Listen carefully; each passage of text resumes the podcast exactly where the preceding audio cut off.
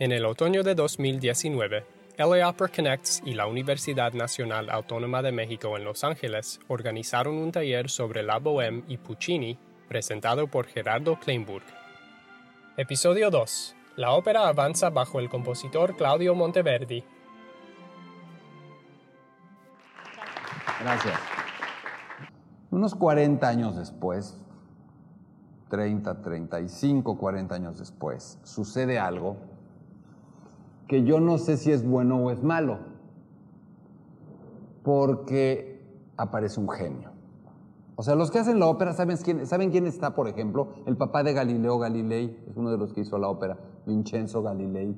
Galileo era un niño, debe haber estado echando relajo, molestando a los señores mientras inventaban la ópera en la casa de Galileo, en, las casas donde se reunían. Eso está padre, esa imagen. Pensar en Galileo Galilei viendo cómo nace la ópera, oyendo cómo nace la ópera. Eh, pero les digo que de pronto, unos años después, se aparece un genio, un monstruo, un genio increíble, al que, es, que se considera o que muchos consideran el padre de la ópera, Claudio Monteverdi. Yo no sé si es el padre de la ópera o es el primero que empezó a poner el desorden y a destruir la idea original. ¿Por qué? Porque ese señor era un musicazazazo, el músico más importante de su tiempo en esa zona del mundo. Y hacía música vocal. Ya existían las rolas, o sea, sí existía el canto, existían las canciones y todo esto. A esas canciones básicamente les llamaban madrigales, más o menos sonaban así. Miren, un madrigal más o menos sonaba así.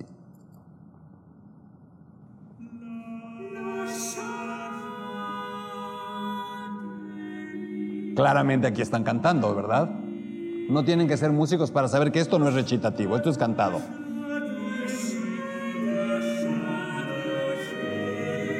Melismas. Melismas.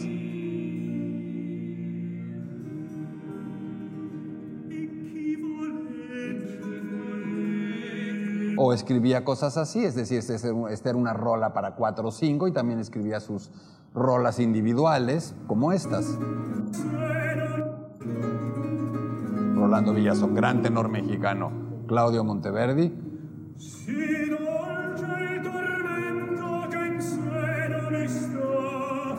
Ojo, lo que es interesante es que esta música se hace al mismo tiempo que empieza la ópera. O sea, se dan cuenta de que si hubieran querido hacerla cantada, la hacían cantada desde el principio. Ya había rolas, ya había canciones. Están tratando de hacer algo distinto.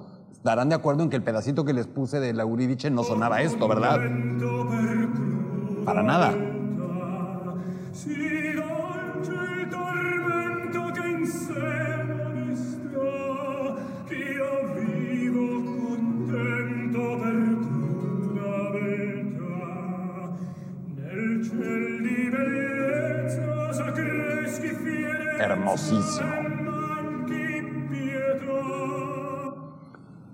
Entonces, este señor que hacía sus super rolas, pero que no tenía ni idea de qué era la ópera, porque ni siquiera la estaban haciendo, le llegó, debe haber llegado alguien, un día le llamó, le llamó, ahora sí que lo llamaron por teléfono y le dijeron, Mr. Monteverdi, aquí en Florencia están haciendo una cosa nueva que está increíble. Les dicen óperas ópera sin música y está increíble. ¿Por qué no te das una vuelta a ver qué están haciendo? Y Monteverdi pues, se agarró su carruaje o lo que fuera y se va a Florencia y oye lo que están haciendo y dice, wow, ¿cómo no se me había ocurrido? Esto está increíble, solo le falta algo, música. Y yo la tengo. Yo soy el mejor músico del mundo. ¿Qué tal si a esta idea le pongo música, le meto mi música, le meto mis rolas. Digan, alguien diría, ese es el verdadero nacimiento de la ópera. Yo digo, es el momento en el que la ópera se empezó a ir a salir en la curva. Porque entonces aparece el canto, el canto de adeveras. Empieza a meterle canciones a lo que habían empezado a hacer. ¿Se está entendiendo? ¿Sí se entiende? Si no, por favor, díganme. Entonces Monteverdi toma este género y lo empieza a modificar y dice, sí, hay que seguir con el recitativo, la parte rapeada, pero de pronto estaría padre que el cantante o la cantante se pudiera lucir y cantara su canción. bravo, nació el aria. Las arias que ahora oímos y que todos aplaudimos, nacen cuando este señor empieza a meter sus canciones. Y entonces la ópera termina convirtiéndose en algo así.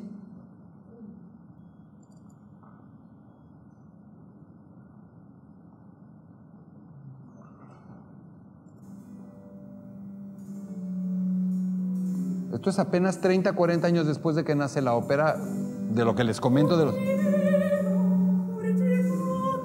Y es un dúo, están cantándose.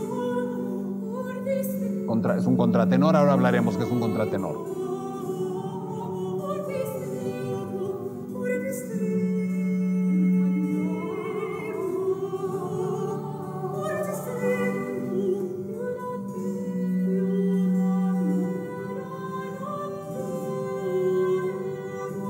Bellísimo, bellísimo, increíblemente hermoso, pero ya no es la misma idea. La ópera empieza a cambiar. Y en ese momento, al aparecer Monteverdi con sus rolas, sus canciones, entonces dicen, chicos, necesitamos cantantes, ¿eh? esto ya no lo puede hacer, porque ahí se reunían y medio el rapcito este lo podíamos hacer todos, ¿no? Pero ahora ya hay que cantar, y hay que leer música, hay que cantarle bien. Entonces empiezan a llamar a los cantantes a todos los cantantes que, que, han desarrollado una, no diría carrera, pero que, son reconocidos. Y un punto más. Para, después de aquí me, me tengo que ir a toda velocidad en lo que sigue. Pero falta un elemento crucial.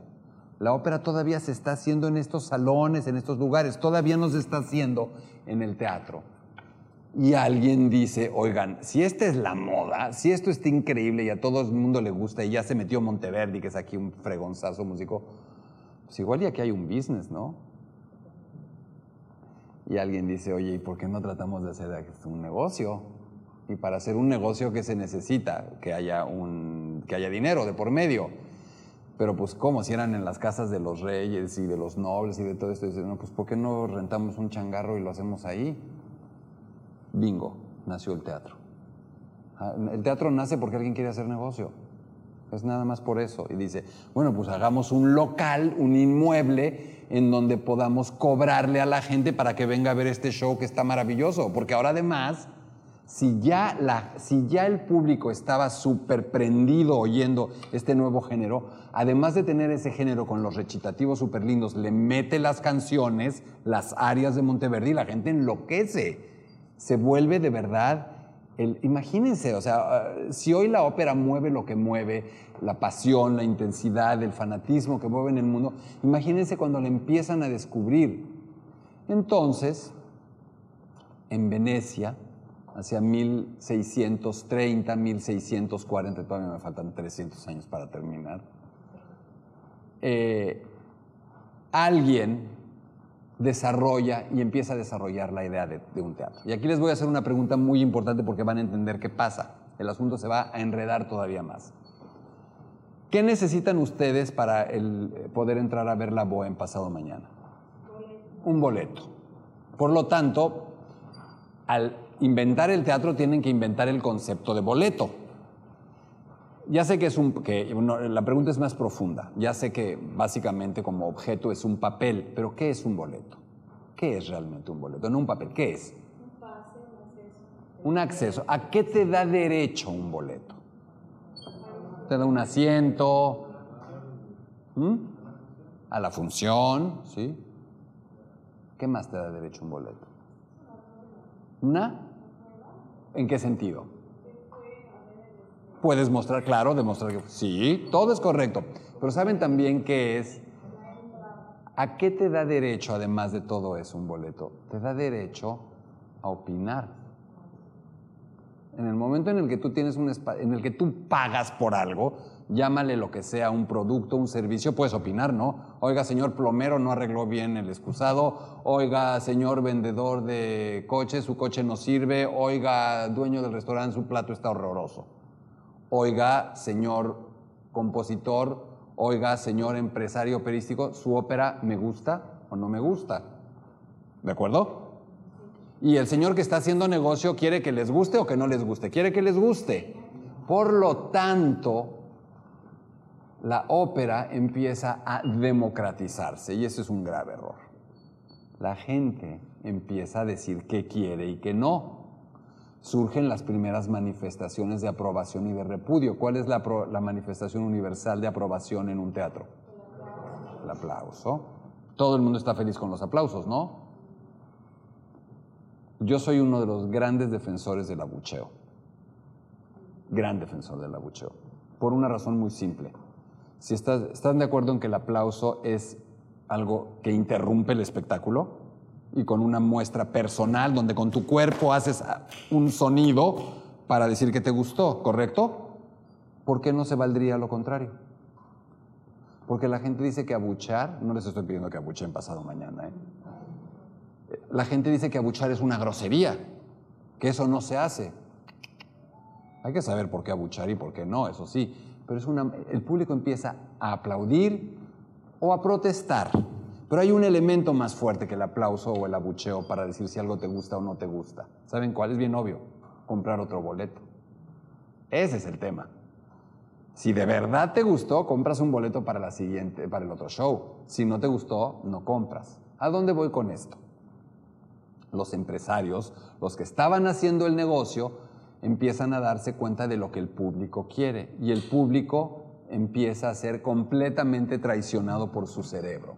Nuestro cerebro no quiere rap, nuestro cerebro no quiere hablar, nuestro cerebro quiere que canten. Nos pone el canto.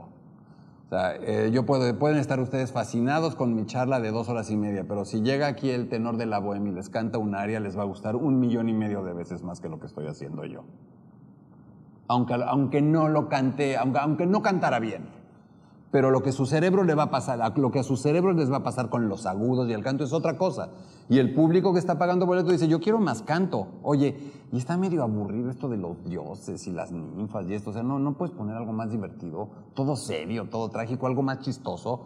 Oye, pero no, no está como soso el espectáculo, no le pueden poner algo y todos los, eh, eh, en todos los tiempos ha habido tecnología y recursos. Hoy, para que nos impresionen a nosotros, ya está cañón. Hoy, ¿qué te puede impresionar en un escenario? ¿Luces? Nah. ¿Láseres? Nah. ¿Qué te impresiona? Hoy, lo único que le falta a la ópera y que no va a tardar son dos cosas. Ya hay intentos. 3D. Te pongas tus gafas. Ya las figuras humanas son 3D, no va a pasar nada, pero que te generen 3D. Ya hay esfuerzos, ¿eh? Y el primer lugar donde seguramente va a suceder es en Los Ángeles o en un lugar de estos, es obvio, donde, donde saben hacer mejor eso. ¿Qué otra cosa? Un holograma. Donde el holograma cante. Te ponen el holograma y es el sueño de todo directivo de casa de ópera, una ópera sin cantantes. Imagínate, el holograma no te la va a hacer complicada, no se va a enojar y no le va a dar gripa al holograma. Igual y se funde, igual y se funde pero no le da gripa ni se pone de mal humor. Entonces, los primeros empresarios teatrales eh, empiezan a incorporar más canto, a a grandes cantantes, a, poner sus pequeños efectos especiales. De alguna manera habrán tenido de hacer humo, conocían las poleas, conocían las palancas, podían ponerle un arnés a alguien con una cuerda y una polea y echar humo y lo hacen volar. Y en esa época, ver que de pronto saliera un personaje atravesando el escenario volando entre humo debe haber sido, órale. Imagínense, o sea, hagan un ejercicio, en 1630 viendo eso, una cosa que nunca habían oído, con una orquesta que cada vez crece más, porque además Monteverdi dice, hey, pero además yo, yo sí sé escribir música, yo sé, sé, escribir para la orquesta, eso está muy lindo, pero trararara, lariri, trararara, larirarara, esté contenta, está enojada, está triste, está enamorada, está, es erótica, la escena es ¿qué onda? ¿Por qué no, dice Monteverdi, cuando se enoje, pues yo les hago música que suene enojado, y cuando sea súper hot, les pongo música súper hot, y cuando sea violento les pongo música violenta y cuando sea música romántica, romántica. Y si se le murió la novia les pongo música triste. Que la música responda a las emociones. Y para eso necesito mi orquesta. Y entonces, ¿qué hace con la orquesta Monteverdi? Hace cosas como esta. ¿Y, dónde, y, con qué empieza también? Con Orfeo y con Eurídice.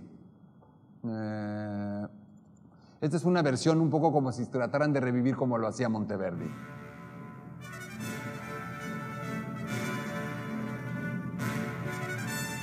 ¿Se acuerdan de trin, la la la la la riri, trin, la la la la la riri? Pasaron 50 años y miren, 40 años. ¿Se dan cuenta de la evolución? Ya es cada vez más un show esto. Y le adelantamos un poquito, ya casi una obertura, ¿no? Aunque todavía conserva estos elementos.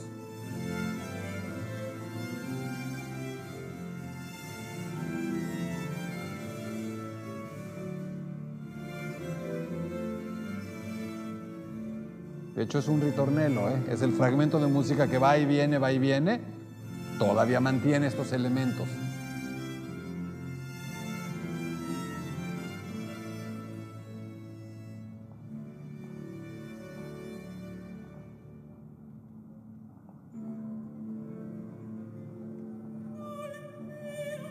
O sea, todavía tiene su rap.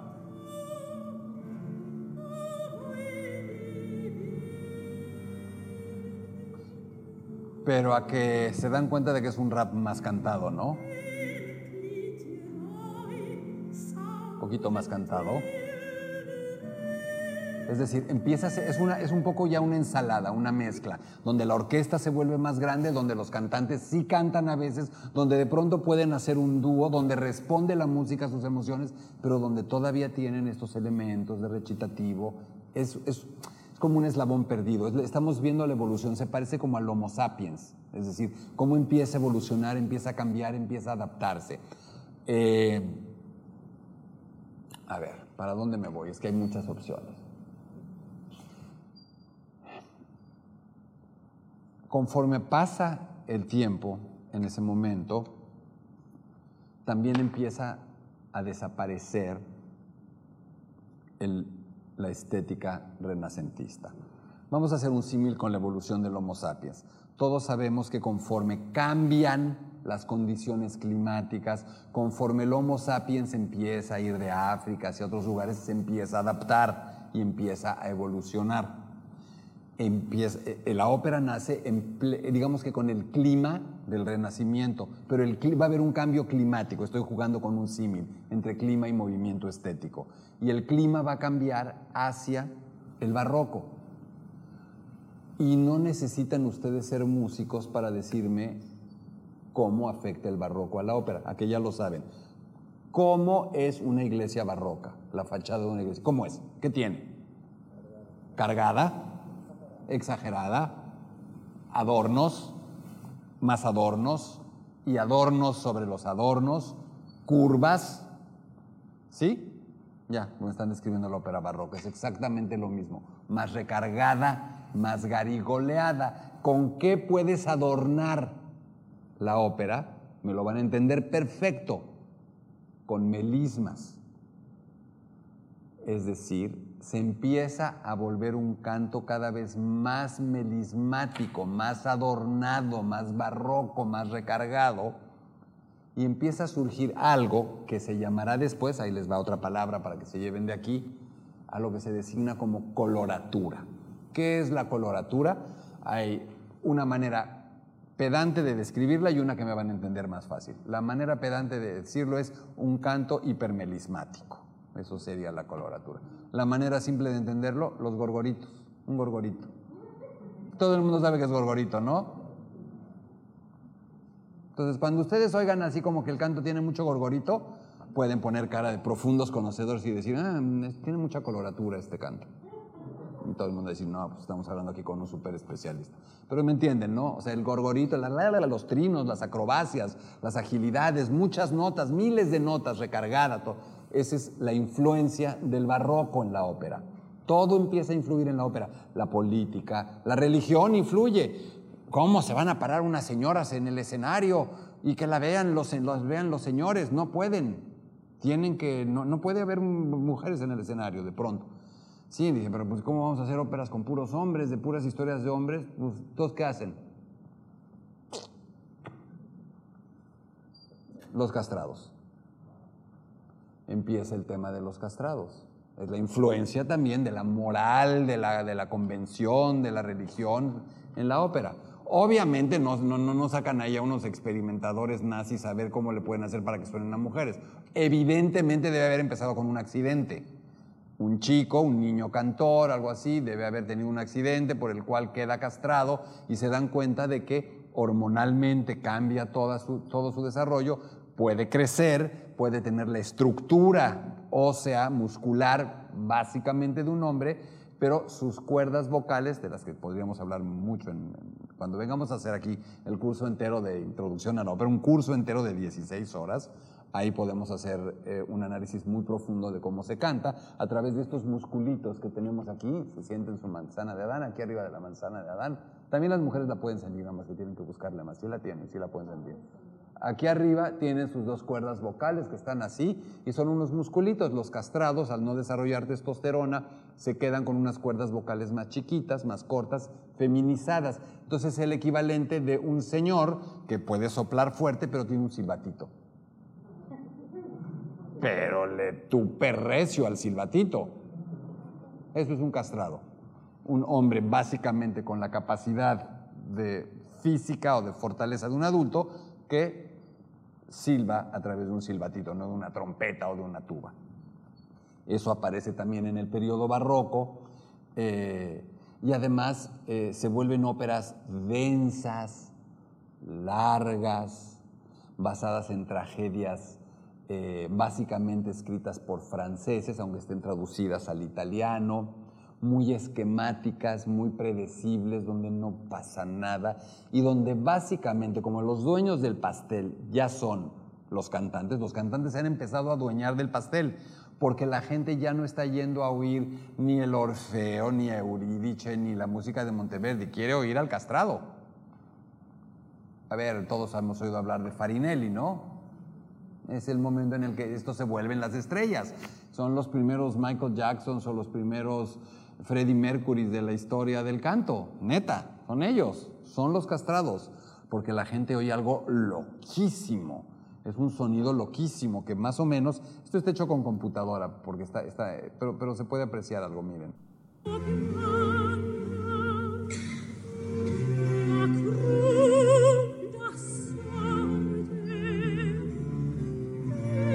La película Farinelli.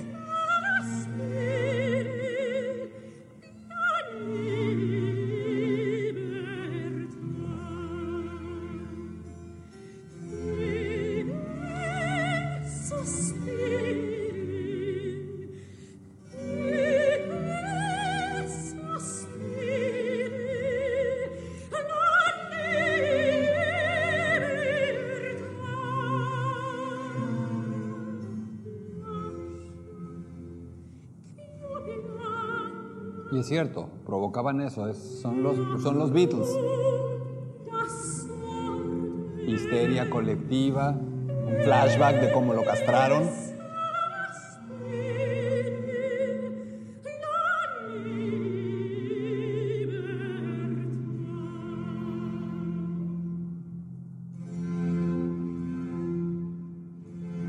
Pero fíjense cómo todavía se siguen manteniendo algunos elementos. Cantó y luego entra el pequeño ritornelo. ¿Se fijan la parte de la música solita? ¿Se fijan cómo todavía sobrevive un poco el esquema? Muy bien, esto, si tuviéramos más tiempo, nos sentábamos y oíamos todo el área y nos emocionábamos mucho, pero no podemos. En fin, este es un fragmento de una ópera que se llama Rinaldo de Händel, un, un contemporáneo de Haydn, de Bach, que nace en 1685, que muere en 1759 y que es uno de los grandes exponentes de la ópera seria. Entonces, esta ópera seria se empieza a volver unos plomazos descalabradores inmundos, porque lo que sucede es que son todos los cantantes tienen que salir a cantar cuatro o cinco arias cada uno. Entonces la gente de pronto, imagínense ustedes que van a ver una obra de teatro y que la obra empieza súper bien y empieza toda la historia. Y de pronto uno de los actores se para en el centro del escenario y se echa un monólogo de cinco minutos. Tú dices, bueno, y sigue la obra otro minuto, otro ratito, y otro de los actores se para y se, echa otro rollo de siete minutos. Y después de tres minutos, otro va y se echa otro rollo de cinco, y luego el que se había echado el primero, y de pronto tú dices, a ver, espérate, o sea, esto ya, cuéntenme la historia, esto es una payasada. Cuéntenme la obra, ya dejen de pasar a echar ese rollo. Si no, sí o no lo harían. Dirían, o sea, ¿Qué onda con la progresión dramática? La acción me la están interrumpiendo todo el tiempo. Ya no me están contando el cuento, ya no me están diciendo nada, son unos señores cantando. La ópera, fíjense que no llevamos ni 100 años de ópera y se fijaron cómo ya, de, donde empezamos a donde llegamos ahora, de el origen que marcamos de la ópera, mm, un verdadero híbrido entre hablar y cantar con un modestísimo apoyo orquestal, con un canto no melismático, bla, bla, bla, a de pronto la exuberancia barroca, todos cantando arias y arias y arias y arias. Y eso, esto que hemos planteado, ya marca un poco lo que es la historia de la ópera. De nuevo, si ustedes agarran aquí historia de la ópera y ponen un timeline de la historia de la ópera, les va a salir todo lo que yo estoy diciendo y mucho mejor y mucho más completo. Pero lo que pueden entender es que es una especie de péndulo la historia de la ópera. La historia de la ópera va hacia un lado y luego va hacia el otro y se regresa. Es decir, a veces es más cantada, a veces es menos cantada, más recitativo, menos recitativo, más orquesta, menos orquesta. Y así se va. Todos los 400 o casi 500 años que llevamos de ópera se pueden definir así. Son o, o, se va hacia un lado o se va hacia el otro. Y, No, sí, sí, sí. Y es cíclica. Y en algún sentido, los grandes avances y modernidades en la historia de la ópera, si uno los ve con cuidado, han terminado siendo regresos a lo antiguo. Uno de los compositores más famosos de ópera y de los que yo más admiro y que seguro han oído hablar muchos de ustedes de él o han visto óperas suyas, Giuseppe Verdi, decía una frase que me encanta. La decía en italiano, obvio, ahorita me decía, ritorna al antico e sarà un progreso, o ritorna al antico e sarai moderno. Regresa a lo antiguo y será un progreso. Regresa a lo antiguo y serás moderno. A la gente se le olvida ya lo que se había hecho y de pronto llega alguien que mm, retoma esos recursos antiguos con elementos modernos y suena súper moderno. Y dicen, wow, es un innovador. Y si lo analizas bien, no es ningún innovador, está haciendo lo que ya se hacía, pero que se había olvidado. Y así va avanzando la ópera. Hay algo que falta, nos falta algo. Todo es, o sea, este es el mainstream, pero como siempre hay todo un rollo indie y hay todo un rollo underground en la ópera. Es decir, no el mainstream. ¿Y ese es cuál? La ópera cómica. No hemos hablado de ópera cómica. De pronto, también se dan cuenta de que todas esas óperas están un poco densas, ¿no? Todo el tiempo son cosas horribles, se matan, se mueren, se traicionan los dioses, los sacrificios, y dicen, oye, ¿y no nos podemos tan pronto también platicar algo un poquito más normal? Es decir, la gente, el público, no se está viendo en el escenario porque es un poquito difícil que tú te identifiques con Idomeneo, rey de Creta, o con Poseidón, o con el emperador de, Persia. Es más fácil que te conectes con un chavo ligándose una chava, o con una chava peleándose con un chavo, con algo sencillo, con un enredo, con la cotidianidad, con algo más normal. Y de pronto también empieza a ver esa me gusta como lo dijiste, esa petición, esa, demanda de, oigan, también denos algo un poco más light, un poco más divertido. Y empieza poco a poco, de manera, insisto, underground, medio indie, a aparecer la ópera cómica. Pero, oh sorpresa con la ópera cómica.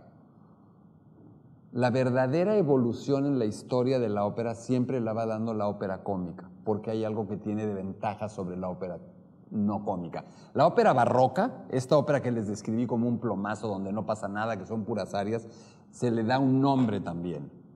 Y el nombre de clasificación de género, más allá de que sea seria o no seria, es ópera seria.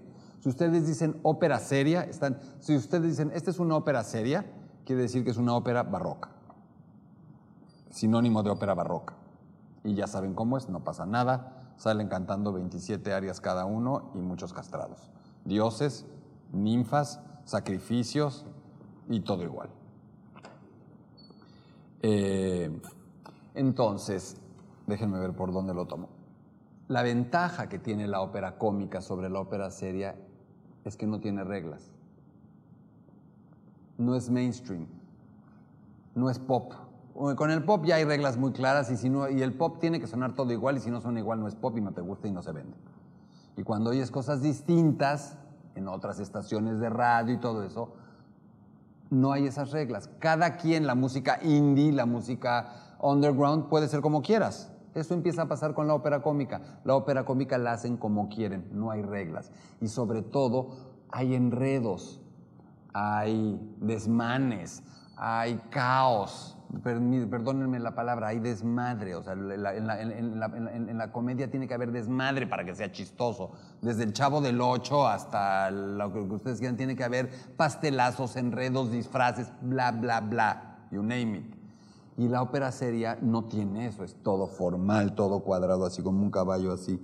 Entonces con la ópera cómica vienen estos compositores nuevos y empiezan a meter la mano, empiezan a hacer cosas nuevas. Ahora, voy a perfilar una parte nada más, pero nada más la, enuncio suave, eh, eh, de manera corta, sucinta. Todo, el, todo lo que hemos estado hablando sucede en esto que llamamos Italia o que se va a convertir en Italia. Pero la ópera se empieza a mover y les había comentado que justamente podíamos hacer un paralelismo entre la ópera y el desarrollo del Homo sapiens, de los seres humanos. Sabemos que nacen en África, que empiezan a, eh, a, moverse, que se van a Europa, que van al Valle de Neandertal en Alemania y entonces se vuelven los neandertales y los cromañones y los australopithecus y bla, bla, bla, bla, bla.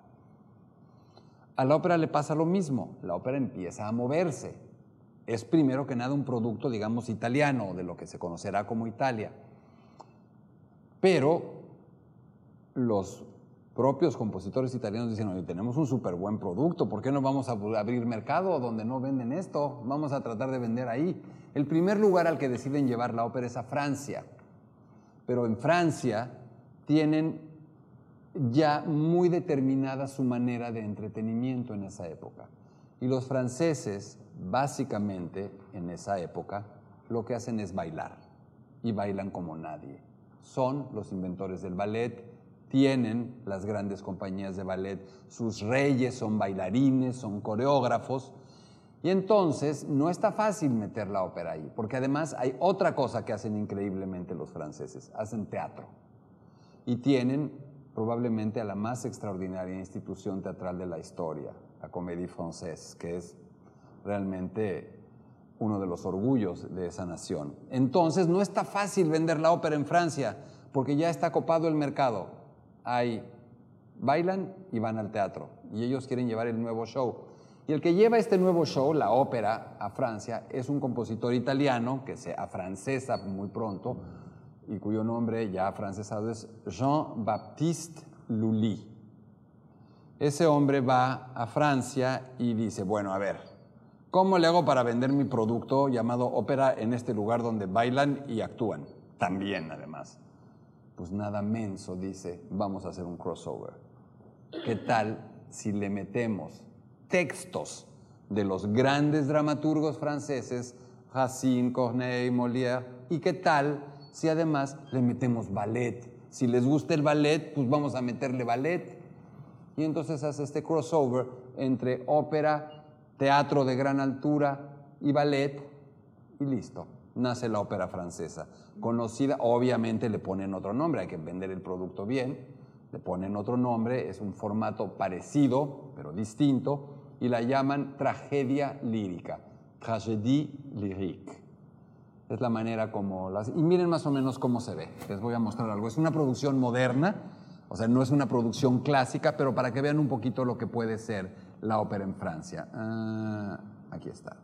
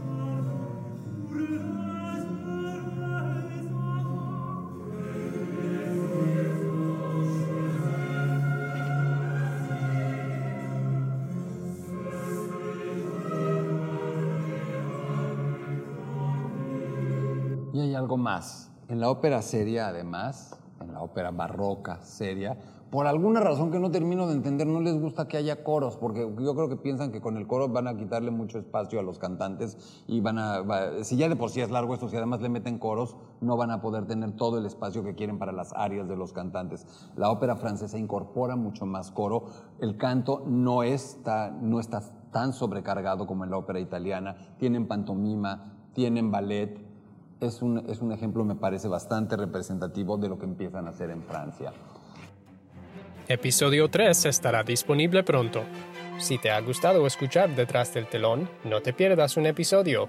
Suscríbete y deja un comentario en Apple Podcasts, Spotify o cualquier plataforma que uses. No olvides compartir este podcast con tus amigos en Twitter y Facebook. Nos vemos en la ópera.